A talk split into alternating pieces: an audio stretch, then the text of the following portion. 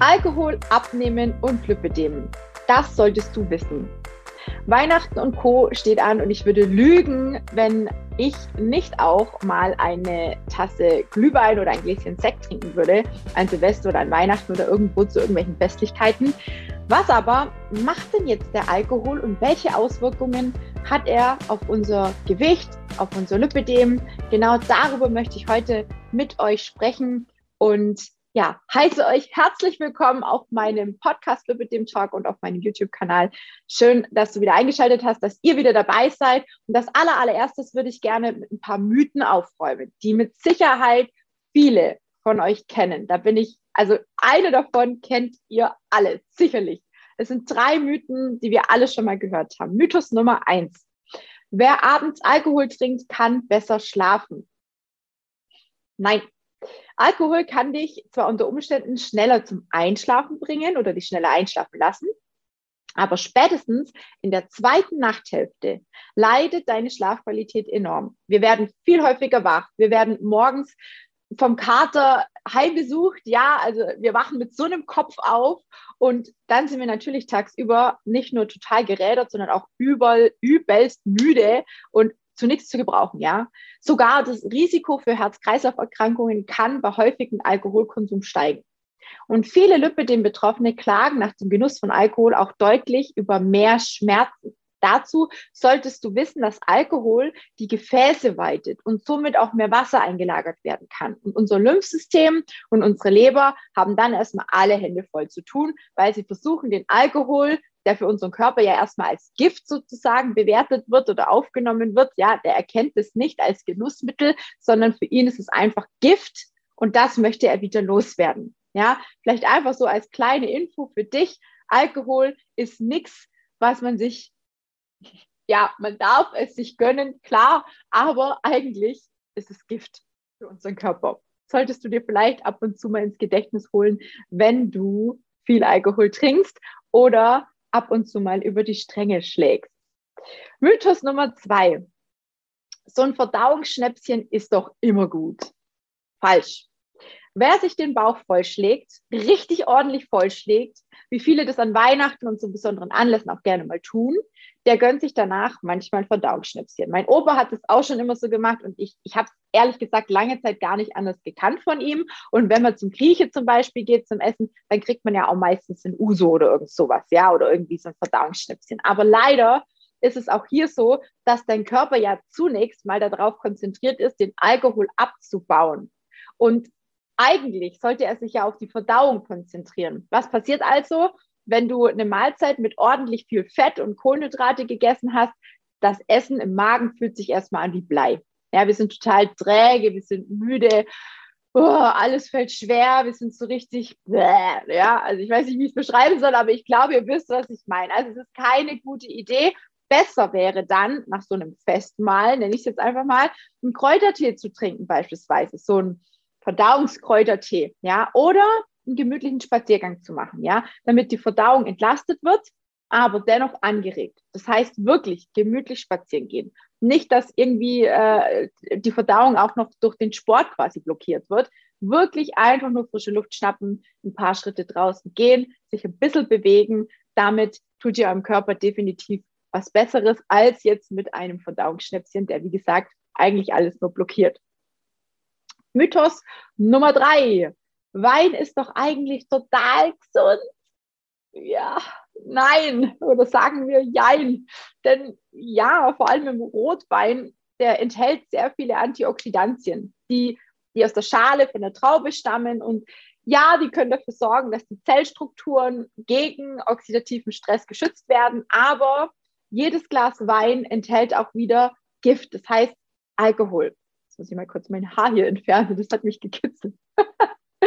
ja, und wenn, wenn, also dieses Gift sozusagen, das ist dann ja wiederum nicht so toll, ja, weil auch der Unterschied zwischen Frauen und Männern ganz, ganz groß ist. Frauen vertragen viel weniger Alkohol als Männer. Und da sollte man definitiv auch gut drauf achten. Da habe ich mich auch ein bisschen schlau gemacht und mich bei jemandem erkundigt, der sich damit sehr viel beschäftigt. Und der sagte mir, beim Wein ist es tatsächlich so, dass Männer ungefähr 0,4 Liter Wein am Tag gut vertragen können und bei Frauen ist es knapp die Hälfte, also maximal 0,3 Liter am Tag.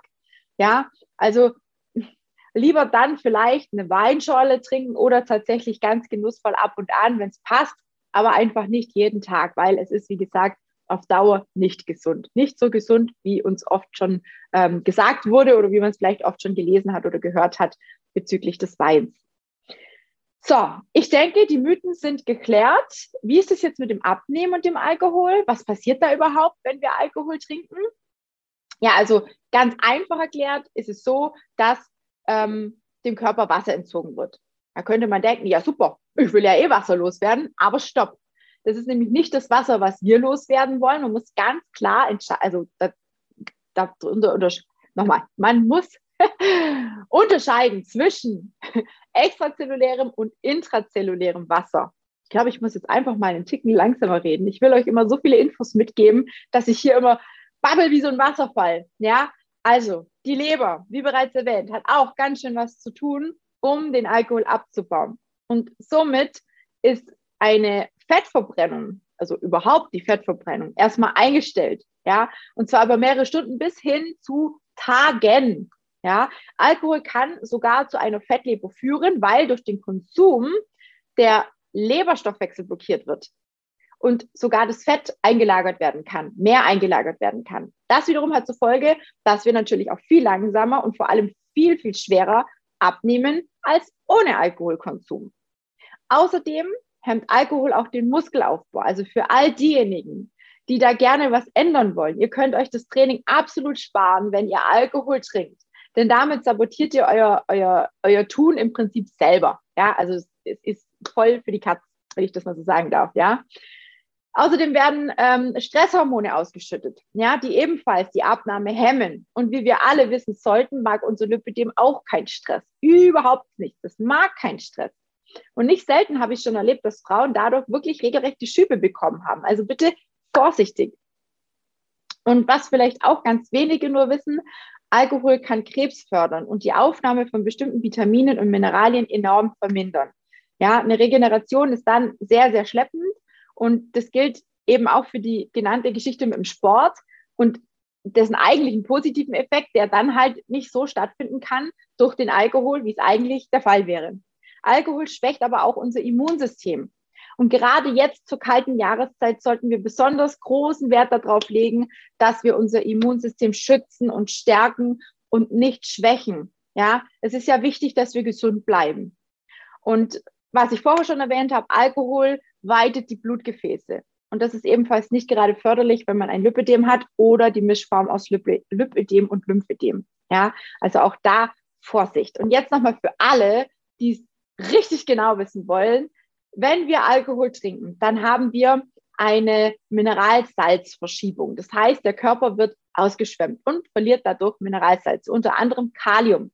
Und Kalium ist für die Regulation des Wasserhaushaltes von großer Bedeutung. Das heißt, bei Verlust von Kalium kann das Wasser nicht mehr richtig fließen und das Wasser lagert sich im Körper ein, und zwar extramus extramuskulär. Die Leber ebenso belastend, ja, wie bereits erwähnt, sie kann ja nicht mehr richtig entgiften. Und auch das führt zu einem Wasserstau. Und wenn wir, oder beziehungsweise wir werden ja meist durch Alkohol auch ein bisschen unvernünftig. Und wenn wir dann noch zusätzlich zu Lebensmitteln greifen, wie zum Beispiel Zucker, wie zum Beispiel viele, viele Kohlenhydrate, die ebenfalls zu vermehrten Wassereinlagerungen führen, ja, dann ist so ein bisschen Worst Case vorhanden. Ihr merkt schon, dann wird es einfach irgendwann mal viel zu viel und dann haben wir tatsächlich enorme Wassereinlagerungen. Und Alkohol ist ja auch nichts anderes als Zucker. Ja, oft ist ja irgendwo Zucker mit reingepanscht, sei es jetzt im Glühwein, sei es in dem Punsch, sei es im Eierlikör. Ja, also wir trinken ja ganz, ganz selten einen puren Wodka oder was auch immer. Ja, meistens ist ja irgendwie nur ein Saft mit dabei oder Cola oder Red Bull oder sonst irgendwas. Und das heißt, auch das Insulin wird mehr produziert und auch das ähm, hält Wasser im Körper zurück. Und jetzt wisst ihr also, warum Alkohol zu Wassereinlagerungen führt. Und natürlich reagiert auch da jeder Mensch ein bisschen anders. Jeder Mann, jede Frau reagieren anders auf eine gewisse Menge an Alkohol. Da muss man immer ein bisschen aufpassen. Ja, jeder verträgt anders viel Alkohol. Der eine reagiert schon bei einem Glas Wein, beim anderen kann es eine ganze Flasche sein, ja, oder beim Bier, wie auch immer. Und da muss man ein bisschen aufpassen. Grundsätzlich gilt hier, wie bei allem, die Menge ist natürlich immer das, was zum nicht so guten Ergebnis führt, ja, also was schlecht für uns ist. Und ja, was, was solltest du jetzt tun, wenn du doch an Weihnachten oder an Silvester jetzt mal mehr zu Alkohol greifen solltest? Auch dafür gibt es eine Lösung. Dann empfehle ich dir nämlich, deine Mineralien wieder aufzufüllen, danach also, oder aber sogar schon präventiv dich darum zu kümmern. Denn wie gesagt, durch den Alkohol wird hier alles ein bisschen durcheinander gebracht und du könntest zum Beispiel vorab oder auch direkt danach mit Basikasalz arbeiten. Das gibt es in Apotheken, manchmal auch in Drogeriemärkten. Ja, es gibt es als Pulver oder als Tablettenform. Wenn du damit arbeitest und deinen Mineralstoffhaushalt, wie auch immer, ja, ein bisschen wieder auf, auf, auf Spur bringst, ein bisschen auffüllst, dann fallen die meisten Nebenwirkungen und, und, und das ganze Gedöns mit den Wassereinlagerungen und Co. weniger schlimm aus. Ja, Achtung aber, weil auch am Tag danach ist es mit dem Blutzucker und dem, mit der Insulinausschüttung auch meistens noch ein bisschen chaotisch. Das heißt, versorg dich auch da gut mit Vitaminen und Co. Ja, versuch bitte am, am nächsten Tag oder an den darauffolgenden Tagen dich ausgewogen zu ernähren. Ja, dann ist es auch mal okay mit dem Alkohol. Bitte nicht übertreiben. Ja, behalte einfach im Kopf, das versuche ich auch meinen Coaching-Teilnehmerinnen immer wieder zu sagen, überlege stets, was hat dein Körper davon? Welchen Nutzen hat Alkohol und bestimmte Lebensmittel für dich, für deine Gesundheit, für dein Gewicht, für das Ziel mit dem Abnehmen, für dein Lipidem und dessen Herausforderungen? Und da kannst du dir ja so ein bisschen im Kopf beibehalten und schauen, was da für eine Antwort kommt. Ja, und um Gottes Willen, bitte, bitte versteht mich nicht falsch. Ich möchte nicht als Moralapostel abgestempelt werden. Ihr wisst, auch ich trinke ab und zu mal ein Gläschen Wein und ich werde auch sicherlich an Weihnachten mal einen äh, Glühwein trinken. Hatte ich ja eingangs schon erwähnt. Aber die Frage mit dem Alkohol und Co., die kam jetzt in letzter Zeit natürlich auch öfter, auch bei mir im Coaching. Und diesbezüglich wollte ich euch einfach mal ein bisschen mitnehmen und mich dazu äußern. Und ich hoffe, dass die ein oder andere oder vielleicht auch der ein oder andere männliche Zuhörer davon profitiert. Ja, wir sind angekommen. Das war die allerletzte Folge für dieses Jahr und ich bin einfach unheimlich dankbar für alles, was 2021 so passiert ist. Und wer weiß, vielleicht startet das Jahr 2022 auch mit einem gewaltigen Rückblick auf alles, was bisher so geschah. Und zwar nicht nur im Jahr 2021, sondern seit Beginn meines Daseins als Lipidem-Coach, als Coach für Frauen, die Lipidem haben, die Übergewicht haben, die wieder ein leichteres Leben führen wollen, die wissen wollen, worauf sie achten müssen, damit sie wirklich wieder in der Leichtigkeit unterwegs sein können und so wie ich nicht in den Keller gehen müssen zum Lachen, sondern ihr Leben lieben und einfach sagen können, ja, das Lipidem ist da, es ist okay, ja, und das möchte ich ganz gerne euch allen da draußen mitgeben. Und wenn du jetzt sagst, ah, ich habe meinen Weg noch nicht gefunden, ich weiß einfach überhaupt nicht, wo ich anfangen soll. Ich fange immer wieder irgendwas an. Jetzt kommt das neue Jahr, ne? Man setzt sich wieder Vorsätze, man versucht wieder irgendwas umzusetzen. Nach zwei Wochen scheitert man wieder, dann sitzt man wieder in diesem Kreislauf drin und ist frustriert, man ist enttäuscht, man hat keine Motivation mehr, man gibt sich wieder so ein Stück weit auf, ja, dann du? Melde dich einfach bei mir. Das kostenlose Erstgespräch gibt es nach wie vor. Das wird es auch im neuen Jahr geben. Und ich werde auch über die Weihnachtsfeiertage, über Weihnachten allgemein, also zwischen den Tagen, auch für euch da sein. Das heißt, sichert euch einfach ein kostenloses Kennenlerngespräch. Lasst uns rausfinden, lasst uns beide rausfinden, ob das passt, ob ich dir helfen kann, wie ich dir helfen kann. Und ähm, ja, ich muss jetzt gerade überlegen, für den Januar habe ich tatsächlich schon einige ich muss überlegen, jetzt, wie sind es denn jetzt? Drei oder vier, glaube ich schon, die schon äh, sich die Plätze gesichert haben. Und es sind nicht mehr viele frei. Ne? Also ich nehme nicht Unmengen an Frauen auf, weil ich natürlich auch immer meine äh, Erreichbarkeit gewährleisten möchte. Und dementsprechend warte nicht zu lange, weil wenn du dich nicht gut um dich kümmerst, tut es niemand.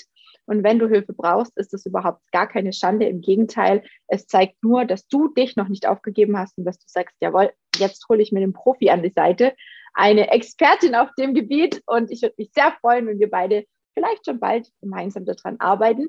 Und wenn euch interessiert, was jetzt so die letzten Jahre bei mir alles passiert ist und ihr sagt, Mensch, so ein Jahresrückblick, das wäre schon mal eine coole Sache, dann dürft ihr mir gerne einen Kommentar hier unter der Folge ähm, hinterlassen oder mir einfach eine E-Mail schreiben. Die verlinke ich auch nochmal drunter, ganz kurz gesagt, tina at r4ys.de mit euren Fragen, alles, was ihr schon mal wissen wolltet über mich, über das Coaching, was auch immer euch ähm, interessiert. Ich freue mich darauf und ja, bis dahin, bleibt gesund, lasst es euch gut gehen, kommt gut ins neue Jahr und natürlich vor allem jetzt noch schöne restliche Vorweihnachtstage, eine stressfreie, hoffentliche Vorweihnachtszeit äh, ja, und vor allem ein ganz, ganz schönes, frohes und gesegnetes Weihnachten wünsche ich euch da draußen allen.